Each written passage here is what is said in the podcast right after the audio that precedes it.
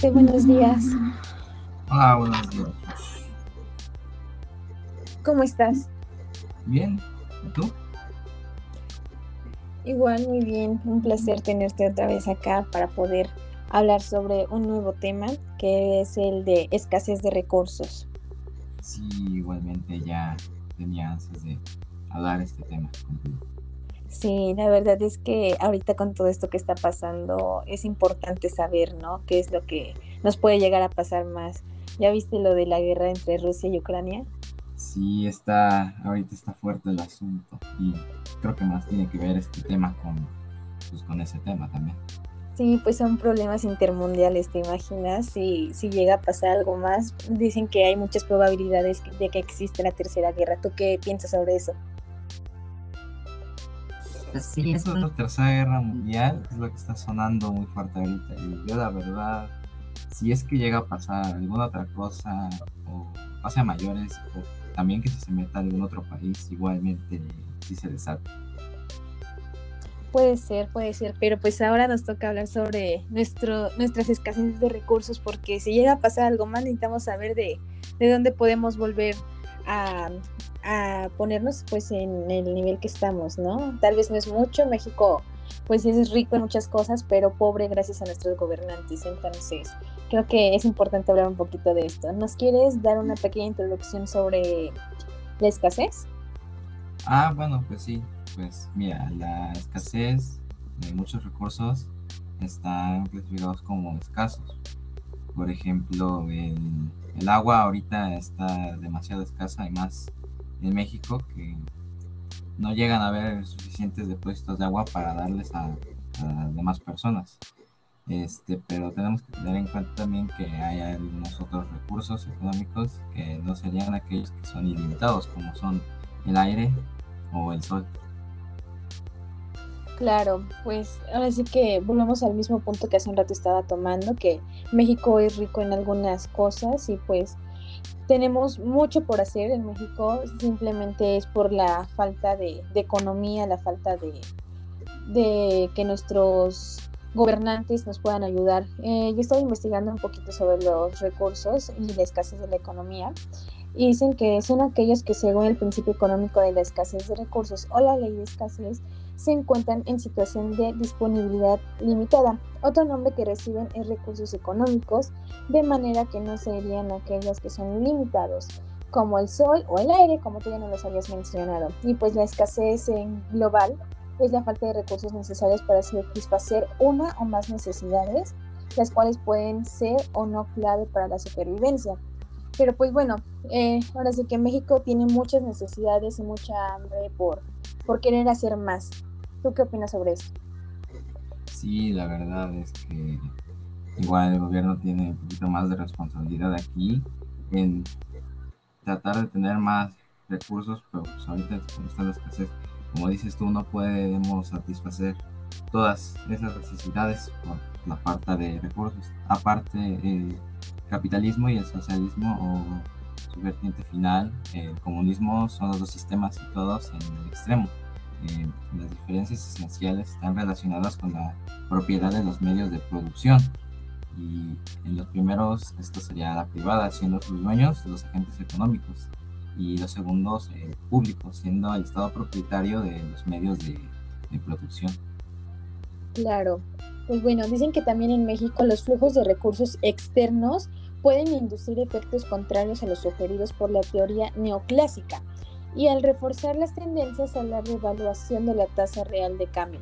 en el crecimiento. ¿A qué nos referimos con esto? Que pues, como nos podemos dar cuenta, muchas monedas están evaluadas a un peso mucho más alto que el peso mexicano y el peso mexicano en lugar de evaluarse eh, hacia arriba, pues cada vez viene más hacia abajo, ¿no? Cuando sube el dólar, pues el peso mexicano está por los suelos, entonces creo que eso también es un problema muy fuerte. Sí, la verdad es que ahorita el dólar como sigue subiendo a cada rato, como dices tú, la, el peso está en caída, igual como otras monedas de Latinoamérica. Pero también hay que tener en cuenta que a raíz de las grandes crisis económicas ha surgido el concepto de crecimiento sostenible, como la evolución del crecimiento económico como tal. Y de esta forma, si bien existen una serie de factores que ayudan a crecer, esto no puede llevarse a cabo a cualquier precio. Y una de las principales consecuencias sería la desaparición de muchos recursos escasos. Claro, pues sí, ahora sí que no teniendo recursos y que desaparezcan aún más, pues creo que eh, sería un marco de modelo tradicional que aplica mecánicamente un análisis microeconómico a la macroeconomía, ¿sabes? Pues se supone que los mercados son perfectos y los individuos racionales, que se estudian los efectos de la entrada de capitales en países en desarrollo, ya que pues México está dentro de esos países de desarrollo, pero pues ahora sí que todo nos lleva al mismo punto. ¿Qué pasa? ¿Qué sucede? Porque México tiene mucho, pero a la vez tiene nada. Sí, concuerdo con... Aparte, muchos economistas están de acuerdo que los países deben perseguir un crecimiento sostenido, pero también sostenible. Entonces, de esta manera comienzan a apostar eh, proteger los recursos que suelen ser limitados o por energías alternativas como las renovables. Eh, todo ello sin perder de vista que sin crecimiento no se genera ni riqueza ni el empleo.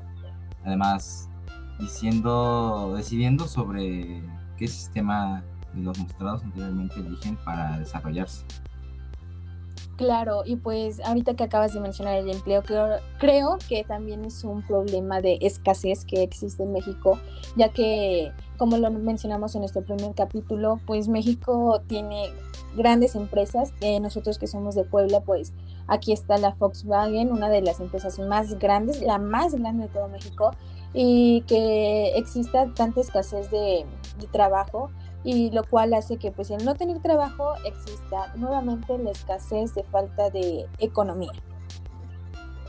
Sí, tenemos que, igual tenemos que tener en cuenta esto de los empleos, como dices tú, si no hay economía, igual no hay ni empleos, ni, ni, bueno, ni sucursales o tiendas y de eso. Entonces, este, como todo esto nos lleva al mismo, al mismo punto en el que estamos hablando ahorita. Claro, yo también investigué que en segundo término se introduce la función producción resolviendo la disyuntiva. ¿Qué proporción del producto total factible, dada la dotación de factores y la tecnología, se ha de consumir hoy? ¿Y cuánto invertir para incrementar el, el ingreso y ampliar el consumo del futuro? Pues creo que esto es algo que tenemos que tener muy, muy presente porque ah, tenemos unas tecnologías muy avanzadas y creo que día con día se desarrollan nuevos robots, nuevas actualizaciones eh, en cualquier, eh, ¿cómo se puede decir? En cualquier método, en cualquier grupo. Creo que tenemos unas tecnologías muy grandes y digo, eh, hay países que tienen muchas tecnologías más avanzadas que nosotros, pero creo que México podría implementar un poco más de eso para crecer un poco y dejar de tener tanta escasez de recursos. Claro, confirmo esta confirmo lo que estás diciendo de que México tiene igual tecnología, igual como los demás países tienen, igual un poquito más, podemos nosotros aprovechar lo que tenemos para hacer a lo mejor un bien mayor hacia nuestro país y que nos beneficie a todos para que este, esta crisis, la verdad una crisis mundial, eh, pueda tener un equilibrio para que no, no ocurra mayores cosas. Claro. Y pues creo que México tiene muchas posibilidades para hacer inversiones eh, de buena parte de las economías de desarrollo y que se registran desde los principios de la década de 1990. Las excepciones a esta experiencia son China, India o Chile, que han logrado apreciación del tipo de cambio real por un periodo prolongado gracias a la utilización de controles de capital. Em, ¿Tú qué opinas sobre esto? No, pues sí, este, igual creo que a consecuencia de la combinación de todos estos factores, la economía mundial podría tornarse muy a la crisis y la recuperación tras la crisis actual que pudiera verse obstaculizada. Claro, Em, también nos mencionan aquí que se ha encontrado una, una correlación positiva y significativa entre el superávit de la cuenta corriente y el crecimiento del PIB de los países no industrializados. Y pues creo que eso es algo muy importante que tiene que tener México, ya que somos un país con industrias grandes. En el Golfo de México existen pues muchas cosas, ¿no? Y también en los puertos, pues cuántas cosas exportadas no llegan. Entonces creo que eso también es algo que tenemos que tener presente.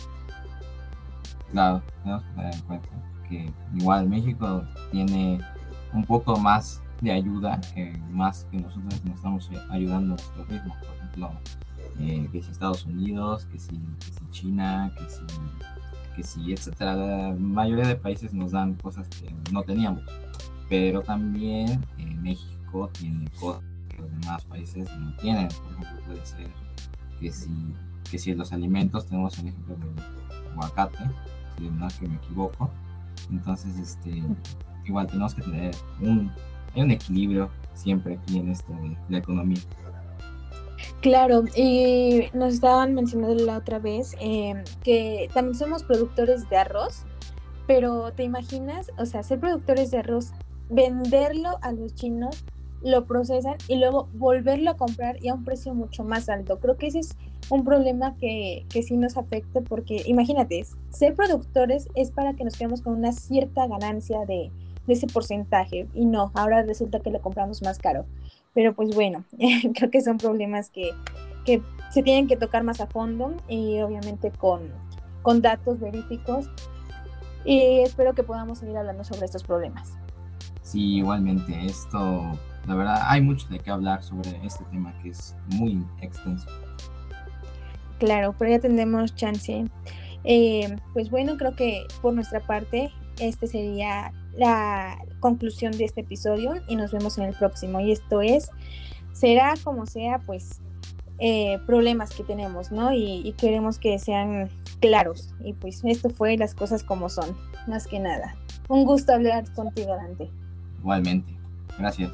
nos vemos en el próximo episodio. Bye. Bye.